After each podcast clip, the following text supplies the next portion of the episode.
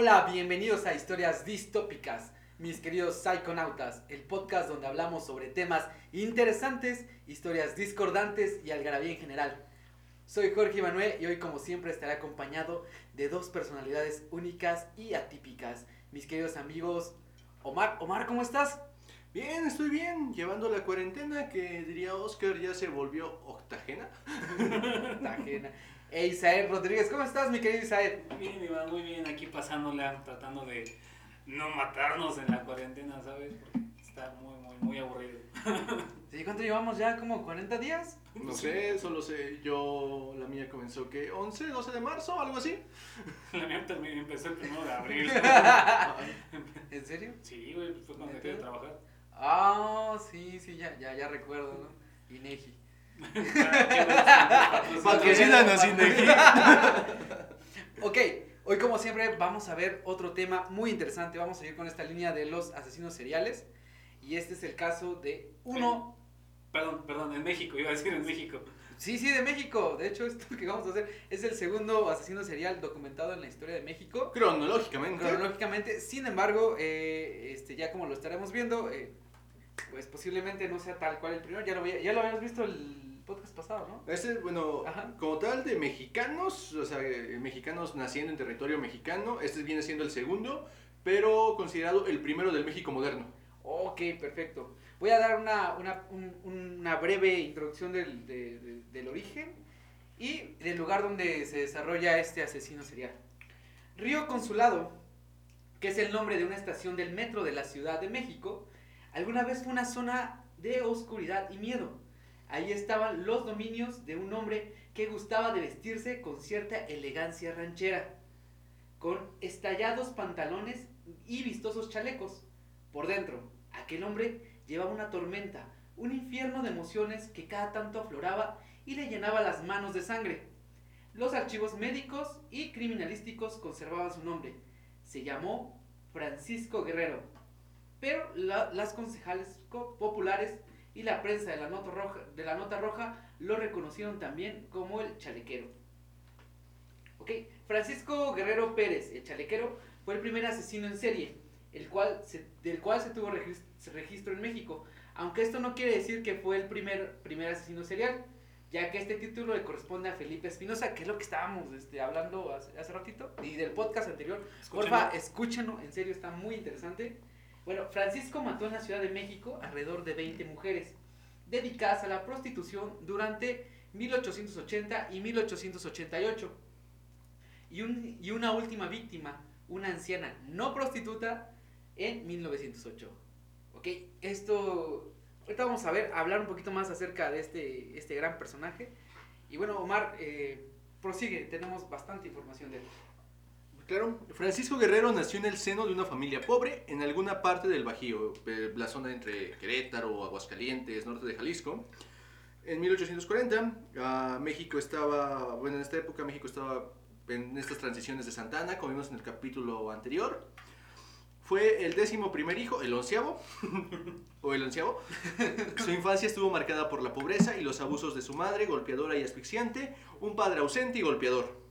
Que como vemos aquí, lo platicábamos en el podcast pasado, Escúchenlo. esta parte de, de- de que el contexto y la, viven- la vivencia de un individuo puede detonar dentro de sí mismo algunas conductas que son criminales, en este caso de, de asesinos seriales. ¿no? Muchas veces la figura materna tiene mucho que ver y el contexto de la violencia que vivía también fue, fue parte de que él se convirtiera en lo que fue.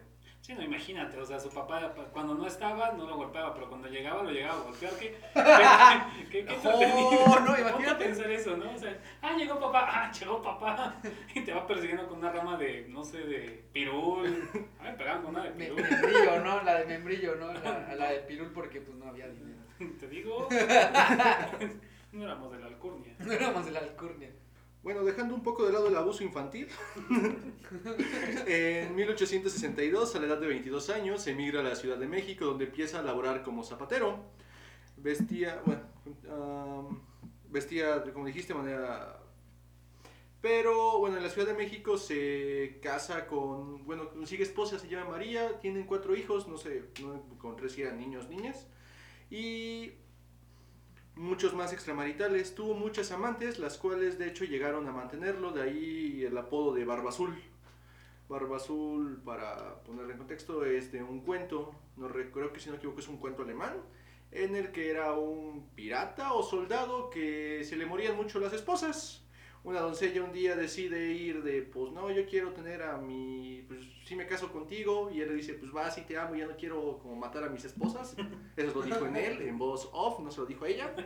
Y le dice, pero me voy a ir de viaje y no quiero que vayas y veas ese cuarto. No entres a ese No. cuarto. Le dijo, ajá, le dijo, No, no. y pues la morra le ganó la curiosidad, El ab- que busca encuentra. abrió el cuarto y encontró a todas las ex esposas muertas y paradójicamente llegó ese día y pues se le petateó la señora. De hecho, yo sabía, tengo entendido que está basado con un aristócrata inglés o irlandés, algo así, me acuerdo. No, y de hecho sí es como que más o menos como que Sí. se basa en que también era un asesino serial. Bueno, era un asesino, pero no no se le dio tanta importancia. Es como que lo que yo sé. De- yo Barba Azul me acuerdo por el cómic de Fables. El de fe- Ah, ya, ya, de las fábulas. Ajá, sí, sí. de, Ah, ya. ah, me- eh, fábulas, las fábulas que migran al continente americano, lean ese cómic, es una joya. Le dieron el premio Esmer como cuatro veces. Es como un Oscar, pero para cómics. por si no tenían, por si tenían, porque por si no sabía qué, qué, qué onda con el premio. pues yo no sé, güey. Entonces a mí sí me sirvió mucho, güey. Oh, y otro dato interesante y nada ocupativo. Ah, como decía, vestía, como decía Iván, vestía de manera estrafalaria, muy elegante, siempre usaba pantalones entallados y fajas multi- multicolores y chalecos de charro. Lo describían como guapo, elegante, galán y pendenciero. ¿Qué es pendenciero, güey? Que se tiraba, que le gusta la pendencia. que se tiraba a los vicios, a las mujeres, al alcohol, a a, la la vida, a la vida de calle. A la vida de Cala. La vagancia. Una vagancia. La vagancia, güey. Y existen dos teorías sobre el apodo del chalequero. O de un cricoso cualquiera, güey. Una punta que simplemente era porque solía usar chalecos y no, pinche prensa de la época. Ah, no mames, esos chalecos, el chalequero. Eso como que fueron como bien, este... Esos zapatos, el zapatero. güey, ¿no? Y, sí, sí. Y el otro Otra menciona que se debía que sostenía relaciones sexuales a chaleco con la mujer que él quisiera. La expresión a chaleco indica que algo se hace de manera forzada. Justamente iba a preguntar qué chingados. Yo pensé como que chalequero era como de a pelo, güey. a pelo suelto, güey. Dije, A ay, pelo qué, suelto. qué arriesgado, güey. Ahora entiendes por qué era, era mujeriego y tenía hijos. Ojo, Bueno, pero tampoco. ¿Con qué hacían los condones en esa época? Con, De con tripas, de de tripa tripas, de ¿no? borrego. De- Pero hubiera. Sí, mejor así, Sí, 11 hijos. De ahí 11 entiendes por qué eran 11 hijos, ¿no? No había tele tampoco. Bueno, llegó a tener todo un harén de estas señoras que lo mantenían. Las, bajo su servicio se cree que pudo ser un proxeneta. Bueno, Eh, paradójicamente era extremadamente católico, devoto a la Virgen de Guadalupe y contaba orgullosamente haber sido en su infancia sacristán. Quién sabe si por ahí hay un poco de abuso infantil, espero que no. Esperemos que no. esperemos que no. Yo lo que creo es de que posiblemente tenga algo que ver con la mamá. Y lo que dices acerca de, de que era bastante devoto, hay una parte dentro de los asesinos seriales que de las motivaciones es que algunos de ellos se creen superiores, ¿no? Y creen que tienen el derecho para saber elegir quién debe ser castigado o no. Me imagino que por eso atacaba, a- atacaba a cierto tipo de personas en específico. Ok, yo voy a seguir en esta parte. Y Francisco Guerrero Pérez, el chalequero, fue, como se dije, el primer asesino en el cual se tuvo registro en México. Aunque eso no quiere decir que fue el primero, como habíamos dicho antes. En 1888, cuando Jack, aquel que escribía cartas desde el infierno, cometió media docena de asesinatos que bastaron para colocarlo en la sección selecta de la criminali- criminal- criminalidad universal. También en esos mismos días, en los márgenes del río Consulado, a las afueras de la Ciudad de México, aparecieron cadáveres de mujeres. El responsable resultó ser un hombre que se acercaba a los 50 años y que con un cuchillo en la mano se convirtió en un en personaje de planas y planas de la prensa a todos los niveles. Había un destripador dentro de la sociedad mexicana. Ah, bueno, por lo mismo de los crímenes, eh, en los diarios de la época se podía leer en los encabezados, hay un chalequero inglés. Que, que es muy curioso, ¿no? Porque lo que se suscita primero aquí en México se sabe, bueno, no, no se sabe, sino que lo que pasa en Inglaterra Va a la lle- par llega acá a México, pero la gente de aquí pensaba que era como de que había un chalequero inglés, aunque fue muchísimo más relevante en la historia, el Jack el Destripador. Pues creo que fue más relevante, pero en el sentido de que pues, es Inglaterra, donde Ajá. en ese momento tenían un montón de colonias, es el país con más colonias de la historia. Es, como dice Omar, y retomando la idea, realmente se hizo famoso no tanto porque... Porque ¿cuántas, cuántas víctimas tuvo? Tuvo Comprobadas seis, ¿no? seis Sí, nada más, lo que te decía, menos de 10. A comparación de este, de- del asesino serial que nos toca hoy, del que estamos hablando hoy, eh, no tenía más, tuvo más, 20 Ujú. en menos de 8 años. 20 en menos de 8 años, sí. Y yo, yo digo que a lo mejor pudieron ser poco menos, poco más, o sea, no sé, tal vez tuvo, porque tuvo, bueno, fue apresado, estuvo preso. Estuvo- Pero a lo, que iba, a lo que iba a llegar es que, como dice Omar, se hizo famoso, o se hizo más famoso Jack el Destripador por el hecho de, de la importancia que tenía Inglaterra en ese entonces, Ujú. y pues, hasta la fecha, ¿no?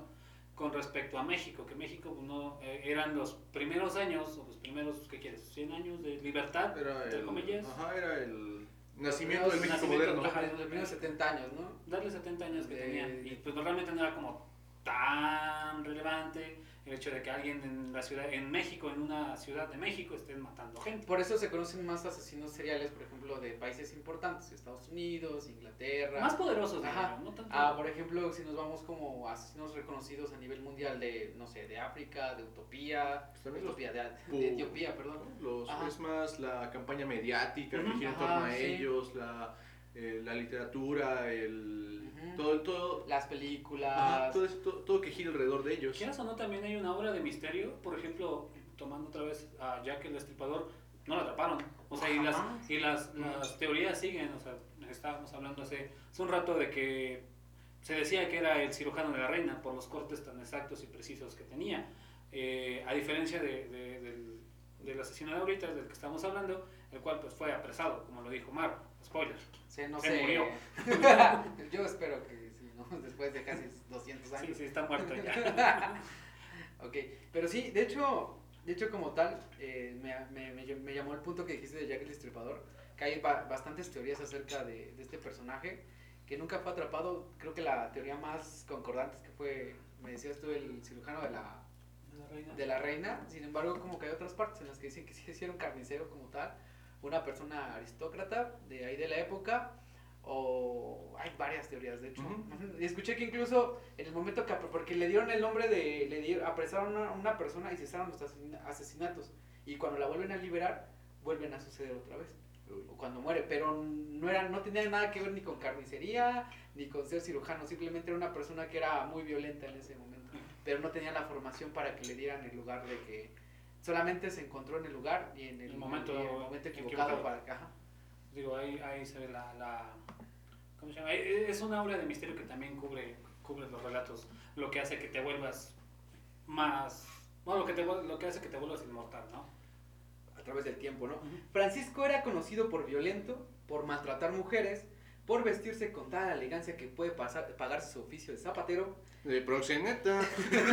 Y vividor. Y vividor. De hecho, Musia, una de las primeras víctimas, se dedicaba a la prostitución. Su cadáver ultrajado y degollado había aparecido a las orilla- a orillas del río Consulado, pero había quien conociera a Musia, quien le diera la materialidad más allá del calificativo con la que la profunda desigualdad le quitaba emociones y sentimientos por ser una prostituta. Ella tenía vecinos, acaso amigos, que se dieron cuenta que la última vez que vieron a Musia con vida estaba en compañía de este peculiar personaje, a quien más tarde algunos describirían como carismático, capaz de galantear y con todo éxito a toda mujer que se le pusiera en su camino. Eh, bueno, el detective, que, el detective que lo agarró fue Francisco Chávez, bajo los testimonios de José Montoña, Eulalia González y Lorenzo Rutia. Y No creo que fuera un caso muy difícil, con lo tanto que se jactaba de sus, vic- de sus víctimas. Fue arrestado en el 88. Bueno, cabe, cabe señalar igual, el, hay que enfocar, igual nos enfocamos un poco en el contexto histórico. eh, de, de- en ese momento estaba Porfirio Porfirio, Díaz, Díaz, ajá, Porfirio sí. Díaz, el cual, gracias a Porfirio Díaz, se crea una nueva este, clase Las- social, Sí, la clase clase social, social, las- que es la clase media, o sea, Ujú. no es ni tan rico como para aportar o, o tener una participación dentro del gobierno. O pero una voz tan- Sí, relevante. se, ¿no? se funda, se funda la UNAM, se fundan empresas, se funda, se funda Bellas Artes. am, hay un surgimiento de esta nueva clase media que tenía un poder adquisitivo, que tenía O sea, que podía mandar a sus hijos a la universidad, que podía, podían ir al teatro, pero no podían tomar las decisiones políticas o económicas del país. O sea, tenían dinero, pero no tenían poder, por así decirlo. Ujú. Contactos, quizás. Ujú. Aquí hay una parte de la teoría. Yo voy a explicar aquí brevemente algo que me llama la atención y que me recordó esta plática. Fue de que para que nosotros podamos subir de categoría social o de clase socioeconómica, tienen que pasar 100 años entre generaciones. ¿Cómo lo explico? No es lo mismo de que una persona que se gane la lotería y que gane millones de millones de pesos, eh, de la noche a la, a la mañana por, por la adquisición económica sube de nivel so- social o social, económico y cultural. Él, si esa persona que se gana la lotería quiere entrar, por ejemplo, a, a, no sé, a personas que están de en una clase alta, culturalmente no va, No va a coincidir. no va a coincidir porque no tiene educación, porque posiblemente no, nunca estuvo inmerso en ese contexto, ¿no? O otra persona que tiene todo el nivel cultural, pero le falta la cuestión económica. Ujú. Entonces, se tienen que dar estas dos partes para que una persona pueda, pueda considerarse que ha subido de, de, de nivel socioeconómico o O sea, cultural. tiene que ser progresivo, ¿no? El hecho Sí, de- sí, sí. De que no. pues sí, o sea. De, es que es a riesgo de sonar como muy, muy clasista el hecho de que pues, no, no vas a, a platicar con personas de la alta sociedad eh, de pescados y borregos y de cuándo tienes que plantar el maíz a, a las pláticas que ellos tienen, que es que quieres economía, eh, posición global, no sé, etcétera. No, de hecho es muy, muy chistoso como, como esta teoría la escuché en una clase de social, me recuerda esta parte, y, y nos tocaba este tema muy importante, y es de las clases sociales, que a pesar de que uno tenía como que la adquisición económica, simplemente no puede entrar a esa, a esa otra orbe donde se, se decidían las cuestiones económicas o sociales de México completamente. Y, y es, es este, es este, es, es esta clase media, este, este punto, como este- esta clase media, es por, por lo cual no se toma tan relevante el hecho de, del, del asesino de prostitutas. ¿Por qué? Porque al ser una clase rezagada, las prostitutas realmente en ese tiempo lo hacían por necesidad. Pues era como, ah, pues una, un pobre menos, o sea, ¿sabes? A eso, a eso voy, o sea, de que no, no se le daba la importancia necesaria, por eso esta persona quedó, a pesar de estar eh, jactándose de sus actos por 8 años, 10 años, no, no se le atrapó hasta 19- 1888 por el hecho de que no, no mataba a estas a personas importantes, sino mataba a personas del bajo mundo, personas que quizás para la iglesia, para el gobierno, no, no aportaban nada, eran eh, entradas al, a la lujuria, Ujú. al- a la forma más básica del hombre, que nada más es satisfacer ciertas necesidades. Creo que principalmente esta, este oficio de la prostitución pues nunca ha sido bien visto, ¿no? incluso en estos tiempos contemporáneos. Y de hecho casi todos los asesinos seriales, como lo decíamos y lo dije en, algo- en el podcast pasado, ¿Escuchándolo? este, se, se, se partía de esta idea de que el- las víctimas que tienen son de esta clase o De grupos sociales o de grupos vulnerables. sociales muy vulnerables, ¿no? Personas que son fáciles de, de no encontrar, o más bien de que no, no las buscan, ¿no? No, no llaman la atención no llaman la, la, la atención, pérdida. ajá, pero co- que cumplen con características específicas dependiendo de la, de la persona o del asesino que quiera eh, prescindir de, de estos ataques. Bueno, tras la captura de Guerrero, una nueva denuncia se entabla en su contra. Era de una mujer llamada Emilia, que lo acusó de violación e intento de homicidio. Según declararía ella, no era prostituta, era lava soy lavandera. Había sido agredida, agredida por Guerrero en la colonia del Río Consulado tras regresar de una peregrinación a la villa de, la villa de Guadalupe. Dándola por muerta, la había abandonado en los márgenes del río. O sea, pudo haber sido una, más bien, era- se suponía que era una víctima más, pero no hizo bien su trabajo. No hizo bien Se su salvó, trabajo. se salvó, así. No le tocaba. Sí, aunque No le pongas- sí, sí, aunque sí, te pongas, no te toca y No aunque te te quites, te toca. Te algo así, son dichos de viejitos. Dichos de Mira, viejitos. Mira, deberías de sabértelo, ¿sabes? Porque pues, ya estás más grande, güey. Aquí son las cosas. Ah, Francisco Guerrero solo fue condenado por la muerte de Murcia y la agresión a Emilia y no se pudo comprobar su responsabilidad en los demás crímenes. En un ah, aquí don Porfirio, bueno, en ese entonces había pena de muerte, pero por Azares del destino. no un, Indulto. un- ajá, una un indulto, una, revol- una re- Indulto. Ajá. Indulto presidencial. se no se no, no lo mandaron matar, le dijeron te vamos a dar 20 años de cárcel. pero por un indulto, el señor, un indulto que no era para él, era para otro preso, salió en 1804. Mira eh, qué 1904, Mira perdón. qué suerte de la vida cuando tocan esas cosas. O sea, dos veces, dos veces se salvó. En primero es, no te vamos a matar, te vas a quedar 20 años, que realmente 20 años. ¿Fueron qué, eh, 16? Ajá, pero a lo que iba es 20 años por 20 muertos, pues es poco, un año por muerto, ¿sabes? Bueno, de por sí como que el sistema judicial mexicano no, no, es, el, no es el más óptimo que podría No, dar. Y creo que en 1800 creo tampoco. Pero qué, qué, qué suertazo de este tipo, ¿no? Este, su modus op- operandi, de hecho, de él era muy sencillo. Abordaba a las mujeres y les proponía sin más rodeos encontrar o tener un encuentro sexual. Posteriormente, dependiendo de la disposición de cada víctima para satisfacer los deseos del homicida, Guerrero las violaba, apuñalaba y de- degollaba tirando sus restos a los alrededores del río Consulado. Es por eso que se le conoce como, como esta parte, lo comparan mucho con Jack el Destripador, ya que, ya que este personaje pues, las degollaba, las abría y tiraba los restos, bueno, en este caso en el, eh, a orillas del río. Ajá, o sea, eh, Guerrero lo hacía a orillas del río, Ujú.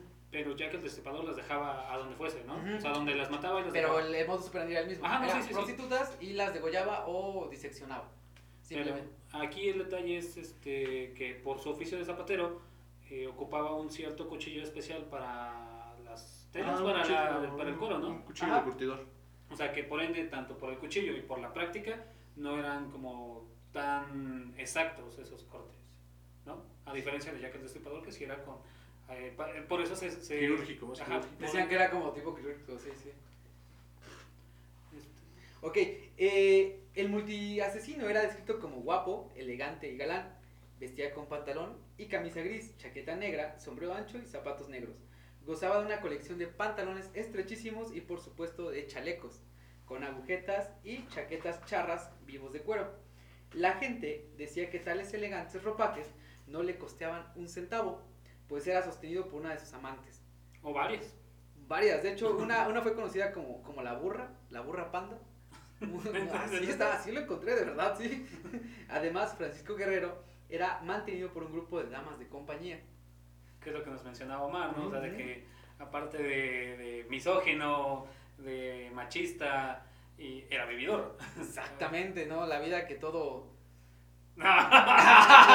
Ahí te dejo No, que te hundas solo, no. carnal. Ah, sí. Yo no me hago responsable de, ahí, de te, la- ahí te dejo hundirte solo. No, güey, no, no, no, no, ¿Pero qué respeto. hablamos? ahí, ahí hundirte solo, Sí, carnal. no, no me hago responsable, no se hace responsable. Es un lugar como que es de confianza, ¿no? Yo pensé que era un lugar así como de No, no, sí, sí es de confianza, Pero no pero... comparto tus... Los comentarios son responsabilidad de quien los emite. Error de dicción. lo siento. Disculpándome, no es que tenga nada. ok, la gente decía que tal. Ay, perdón. Hacia 1888, la lista de mujeres que aparecieron, que aparecieron degolladas en los márgenes del río Consulado habían crecido escandalosamente. La policía no descansó hasta el momento que logró capturar al maltratador tras su último asesino de Murcia. Tras su desaparición, un vecino lo denunció con el, con el testimonio de varias mujeres. Fue atrapado y pudo enjuiciar y condenar a muerte. No, esto fue en 1888. En 1900, ah, sí, en el 88. Ujú. Porfirio le, bueno, que le quitaron la pena de muerte y le lo condenan a 20 años, le dan el indulto y sale en 1904. Y tiene un pe- tiene después de 1904 tiene un periodo de inactividad o bueno, no hay como un registro de que se le atribuye a alguna otra víctima hasta la señora viejita, ¿quién? ¿Quién fue la viejita? Fue. Ay, ¿cómo se No recuerdo, pero sí fue una persona de la tercera edad. Ah, aquí no se le dice viejitos.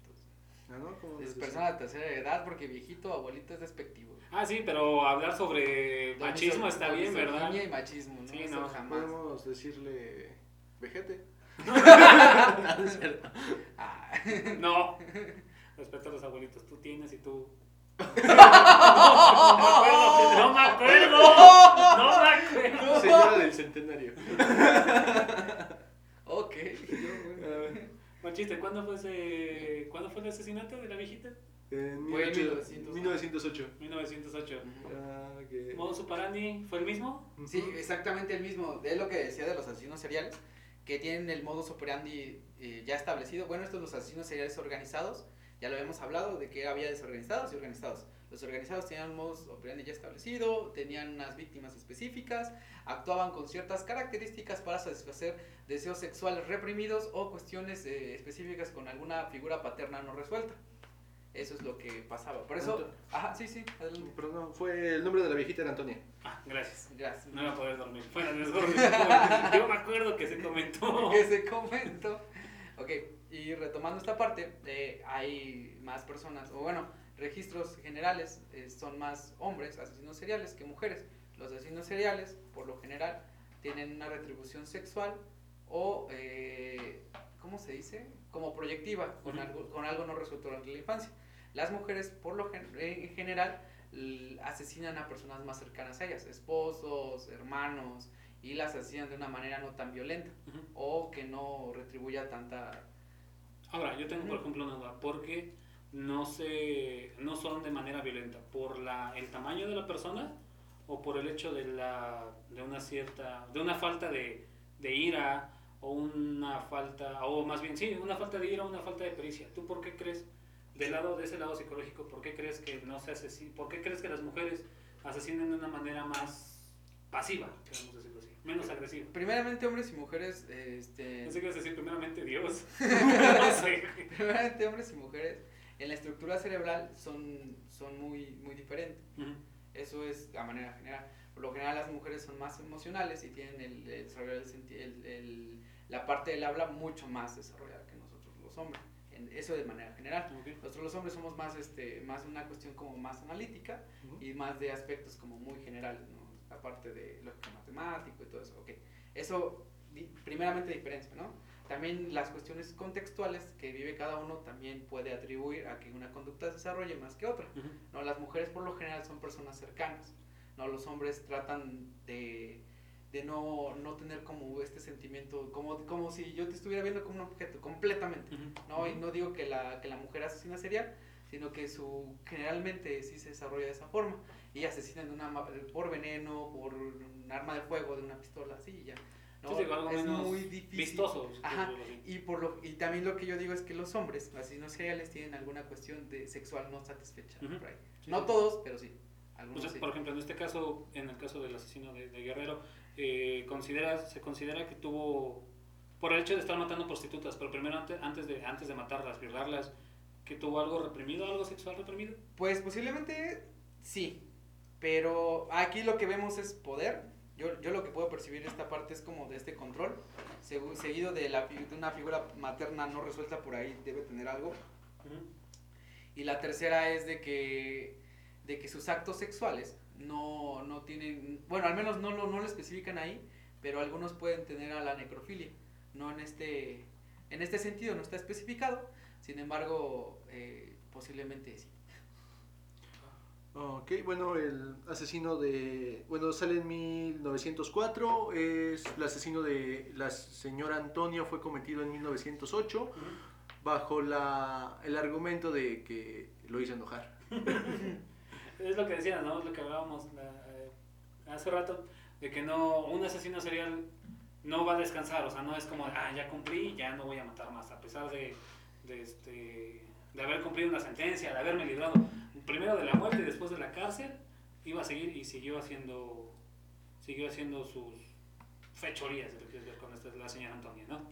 Lo que decíamos ¿no? la vez pasada es de que tienen como un periodo de enfriamiento. No es que se detengan, de hecho especialistas o estudios que se han hecho realizado a, este- a estas personas que carecen de alguna empatía o algún trastorno eh, relacionado con la socialización, eh, determinan que esta parte de, de la, de la empatía hacia, la- hacia los demás individuos no es algo que se pueda curar. Algunos dicen que sí, con ciertas técnicas o terapias o, o fármacos, pero la mayoría determina que es algo que no se puede curar. Entonces, cuando caen en este periodo de enfriamiento es por alguna situación externa a lo que sus deseos de ellos. Ujú. Ya posteriormente cuando se sienten más seguros y en confianza de que no puedan ser atrapados o de que no puedan tener una consecuencia eh, como tal, pues realizan otra vez este, Es hasta el momento en el que Ajá. se vuelven a sentir seguros. Sí, sí, y por lo general esta parte sí es como, como, imagínate que es como una droga que en algún momento te dio una satisfacción y de repente la dejas así y a lo mejor puedes tener como periodos en las que lo dejas, ¿no? Y dices, ok, ¿no? Pero de repente esta parte vuelve a surgir y tienes que volver a cometer estos actos. Um, en esta época la noción de asesino en serie estaba muy lejos de existir. Fue un reportero que dando cobertura a los hechos se dio cuenta de que el asesinato de la anciana coincidía con la serie de crímenes perpetrados por Guerrero 20 años atrás. Mismo patrón, características más distintivas de los asesinos seriales, o sea, degollamiento, el apuñalar, El con- lugar, ¿no? sí, ajá, el lugar. Ah, fue detenido a la corta distancia del sitio, fue, hubo muchos testimonios, muchos testigos, lo vieron salir del río con las manos y la cara ensangrentada.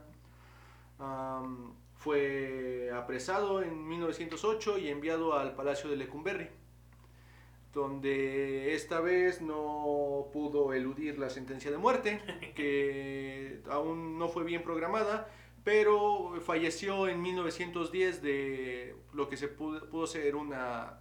No están claras sus causas de muerte, pero no llegó al fusilamiento, a la pena de muerte. Creen que pudo haber sido una tuberculosis, una tifoidea o a un golpe en el cráneo que lo encontraron muerto en su celda. Ah, ok, o sea, de repente en 1910 lo encontraron muerto. Y ya. No hay como tal un registro específico de lo que hizo. No. Bueno, igual pensemos en dónde estaba, ¿no? Eh, mo- movámonos a este, a- al lugar que es el Palacio Negro de la Cumberry. Fue creado por Porfirio Díaz. Porfirio Ujú. Díaz. Sí, fue pensada creo que para albergar a mil, diez mil presos. El punto es de que iban a ser tres o cuatro por celda y llegó un momento en el que eran 20. O sea, hubo una Pero- sobrepoblación. Ujú. Y esto, esto conllevó, esta sobrepoblación conllevó a unas am, a un entorno poco saludable, que, el cual le pudo haber dado tifoidea o este, ¿qué? Tuberculosis. Tuberculosis, y pues nadie se hubiera dado cuenta, porque así hay, hay partes en el Palacio Negro que son como de confinamiento, en el cual literalmente no se ve nada, no hay luz, no hay nada de luz, y donde tú duermes es donde el espacio es, ¿qué quieres? ¿Un 4x4? Y otros 20 güeyes. y otros 20 güeyes que también se portaron mal y tienen que ir al baño, tienen que hacer sus necesidades y cumplir sus deseos, pues, todos juntos ahí, pues, iba a ser un revolvedero de De todo. cosas. cosas. Que, de hecho, Lecumberri como fue una de, de las cárceles más crueles de toda Latinoamérica. Eh, incluso ahí estuvo encarcelado Juan Gabriel, dato curioso aquí. Estuvo Sí, encarcelado sí, por robo. Recuerdo que estuvo encarcelado en algún momento por robo. Ah, lo bebiste. Sí, ya, ya mis años, ya mis 37 años, ya. Es, es, es un tema muy interesante el Palacio Negro de Alcumberri, quizás en algún, en algún podcast este, vamos a, a retomarlo. Pero siguiendo con la idea de este asesino de Guerrero, muere en 1910 Ajá. con 21, 21 20, asesinatos. más- 20, más de 20, 20 es lo que dice. Ajá. 20 confirmados, dejemos los 20 confirmados. Ujú. Ah, sí, porque eran 20 menos la que sí vivió, que, la, que, que, la, este, que lo denunció, más la viejita. Sí, porque tuvo un periodo de inactividad de casi 10 años, ¿no? Ujú. Sí, Porque de 10 estaba en la cárcel. Ajá. Estaba en la cárcel. Casi 20, casi 20, 16. Y luego, el- después de salir, casi, casi 20 años. Wow. Ok, y ya fallece nuestro gran personaje. Y yo voy a dar como esta parte de un resumen acerca de lo que, de lo que yo percibí. Y el chalequero poseía una, una marcada personalidad psico- psicopática, ya que carecía de empatía, no sentía culpa y tenía un estilo de vida parasitario, como lo habíamos visto que eh, vivía de la- las expensas de sus amantes y de las acompañantes, ¿no? Cosificaba a las personas a su alrededor, tenía una autoestima inflada, sufría de ataques súbitos de ira, era manipulador y promiscuo. Pese a ello, era una persona totalmente carismática. En su época no se prestó atención a su diagnóstico, pero su comportamiento y personalidad concuerdan con lo de un trastorno errático de, la personalidad. Los trastornos de personalidad son un conjunto de perturbaciones o anormalidades que se dan en las dimensiones emocionales, afectivas, motivacionales y de relación social con los individuos. Es muy fácil intuir que su trastorno de personalidad y su misoginia fue producto de un rechazo maternal durante la infancia, que degeneró en un complejo de Edipo. Voy a meter aquí lo que, breve, breve, breve contexto de lo que es un Edipo, se reduce o se presta mucho en el psicoanálisis, que habla del de, de el enamoramiento que, que un individuo de pequeño, hombre, tiene hacia la madre y de una niña pequeña tiene hacia el padre. No, alguna situación no resuelta de esa forma y generan en ellos conductas que pueden retribuir en, en algunos actos muy específicos. ¿no? Esta parte de que cuando escogemos a nuestras parejas y se parecen mucho a mamá, mm, pues posiblemente tenga mucho que ver también con esta situación que no hemos resuelto todavía. No, algunos lo tienen más marcados que otro. Dato para pensar esta noche. ¿Mi pareja se parece a mi mamá?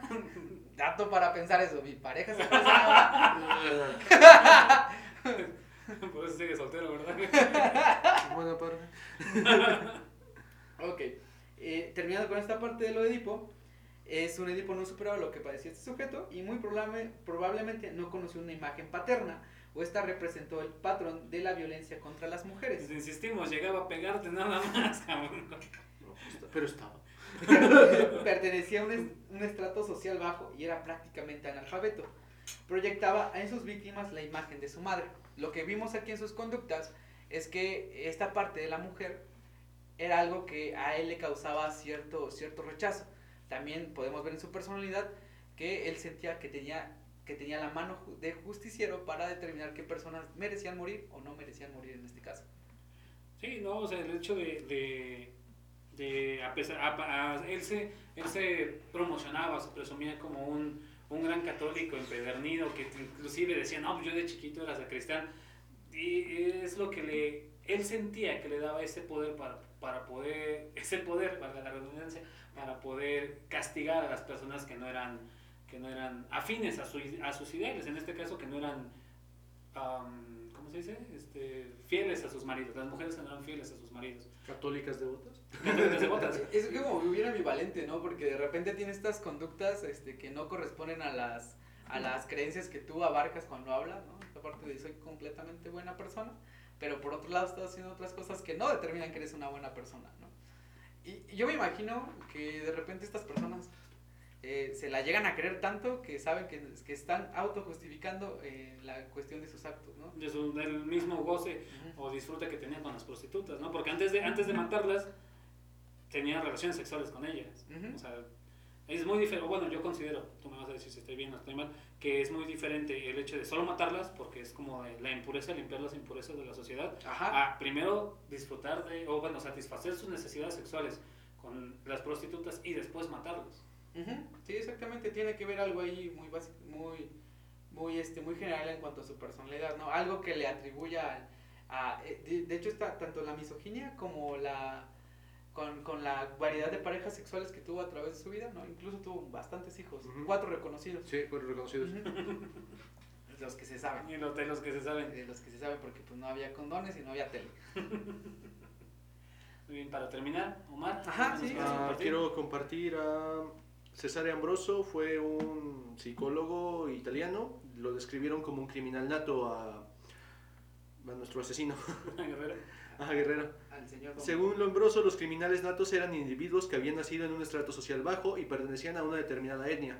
Era producto de un proceso involutivo en donde a través de las generaciones, expuestas a un medio determinado, sus antepasados fueron alejándose de la condición humana hasta culminar entre ellas. Estos habían degenerado hasta, hasta asemejarse a animales y lo retrataban como un hombre perteneciente a un estrato social bajo, analfabético, analfabeto, con, eviden- con evidentes muestras de decadencia social, con un arreglo personal muy deficiente y malos modos, y un nivel de inteligencia subnormal. Físicamente tendría tez morena, ascendencia mestiza o indígena, robusto y rasgos to- toscos, marcadamente masculinos, casi simiescos.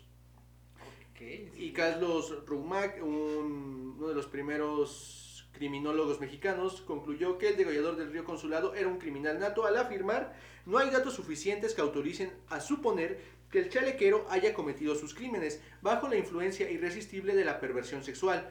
No los ha cometido bajo la influencia de una obsesión morbosa, los ha consumado para impulsiones violentas y conscientes. Es por tanto un, degene- un degenerado inmoral violento. Yo me quedo con dos partes que dices, la parte del italiano, que, que es como una parte muy general, en la que quiere como, como tratar de entender los comportamientos, de no solamente de él, sino a nivel general. Cuando hablas de rasgos simiescos y esta, esta Descendencia indígena. esta descendencia indígena o mestiza, trata como de abarcar todo lo general, ¿no? Esta parte de que todas las personas que, que tienen estos rasgos... No sé, güey, es una masa que era blanco y privilegiado. Creo que no pudiste haber explicado mejor, ¿sabes? O sea, el de, Sí, güey. yo soy, eh, yo sí tuve información, yo sí tuve educación. Los que no tienen educación son los simios que nos van a matar. El mexicano Carlos Rumac se escucha más cercano, más, tal vez humanizándolo más. El más empático. Ajá, más empático. sí. Porque incluso nos vamos a comparar lo que decía Lombroso, de que no se sabía vestir, no sabía hablar, este, tenía rasgos eh, Indígenas. indígenas. Y lo comparamos con nuestro asesino, con Guerrero, y decía, no, bueno, o sea, ves a Guerrero y es de Sí, se sabe vestir bien, eh, tiene esa, esa, esa mentalidad de, ah, estos colores combinan con esto. Ya lo decían sus, sus víctimas, o si no sus vecinos o sus allegados, era guapo, era Carismático. listo, era carismático Y era galante, y güey. labia, tenía mucha labia. Ya ves, verbo mata carita. Verbo mata que Es el, el- la enseñanza del día de hoy, verbo mata carita. Cuidado, eh, no puedes tener un asesino serial como Tal vez se equivocaron, Guerrero era educado, incluso caballeroso, era así como se ganaba la confianza de sus víctimas. Y en su capacidad intelectual jamás identificó algún gra- un grado de deficiencia intelectual en él, y de hecho sus crímenes mostraban a un asesino altamente organizado. Excepto al final, al final se dejó ver. Es que era organizado en cuanto a sus actos, pero no, no tenía este cuidado para, para mantener. Lo, decían, lo, de- lo decía yo en algún momento antes de que comenzara este podcast, que esta parte en la que un asesino o cualquier persona que quiere presumir lo que ha logrado, lo tiene que hacer. Si no lo hace, es simplemente es que ante él no lo, no lo ha realizado. como No, tal. no existe. Ajá, exacto. Es como cuando ganas algún torneo de lo que tú quieras. Y de repente este trofeo lo llevas a casa, pero bien no te podrían dar ningún trofeo a ti. Ajá. Jamás, ¿no? Y si no Y- hay pasa trofeo, y exact- o sea, tú ganaste, pero si no hay este reconocimiento o este trofeo, simplemente sentirías que Algo más tácito, ¿no? Ujú, sí. Iván, ¿algo para tener- ¿con qué te quedas acerca de este? Yo con qué me quedo? Que todo asesino serial tiene ciertos rasgos generales. Sin embargo, dentro de los mismos no puedes categorizar específicamente a cada uno de ellos. Cada uno de ellos tiene rasgos o características o especificaciones muy determinantes que, que, que podrían este, suscitar en cada, en, cada, en cada persona o individuo de una manera muy precisa. Yo lo, yo lo veo así, completamente. Y que no todo acto y contexto llevan a que todo individuo pueda realizar actos de Sí. esta índole. No generalizar. Omar, Ah, termina bien lo que empiezas, porque... si vas a hacer algo, hazlo bien. sí, no, porque pues, por eso fue a la cárcel, y desde ahí ya salió el primer homicidio, este... El que come callado come dos veces. No, haber matado a 40 personas en vez de a 20. no presumas tanto. No presumas tanto. Y más si es algo este, ilegal, no, no lo presumas. Y no mates personas. Sé buen niño, ve a la iglesia. No, no es cierto. Sí es cierto, no es cierto. No, no vayas. No, no vayas a la iglesia. Sé buena persona. Muy bien, eso sería todo por el podcast de esta noche, o día, o mañana, depende cómo nos estén escuchando, o de qué hora nos estén escuchando. Por favor, si les late este pedo, compártanlo. Eh, si no les late, también compártanlo. A quien les caiga mal, sabes que ahí te va, pierde 40 minutos o 50 minutos de tu vida. A quien les caiga bien, ahí te va, este... Está chido. Infórmate, carnal. Infórmate. Síganos, síganos en nuestras redes sociales. Es, en Facebook estamos como Historias Distópicas. En Instagram estamos como Historias Distópicas. Sí, Ah, está, En está. Twitter estamos como Historias Distópicas. Creo que es HD Distópicas. HD Sí, Distópicas, to- ya tenemos, güey.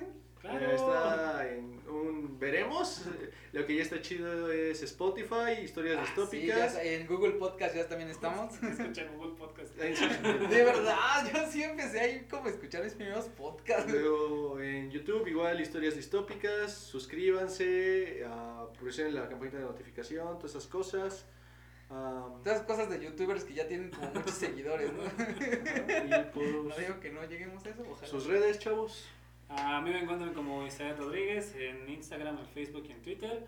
Iván, A mí me pueden encontrar en Instagram como arroba Jorge Iván, en Facebook como Iván Rangel. Y ya.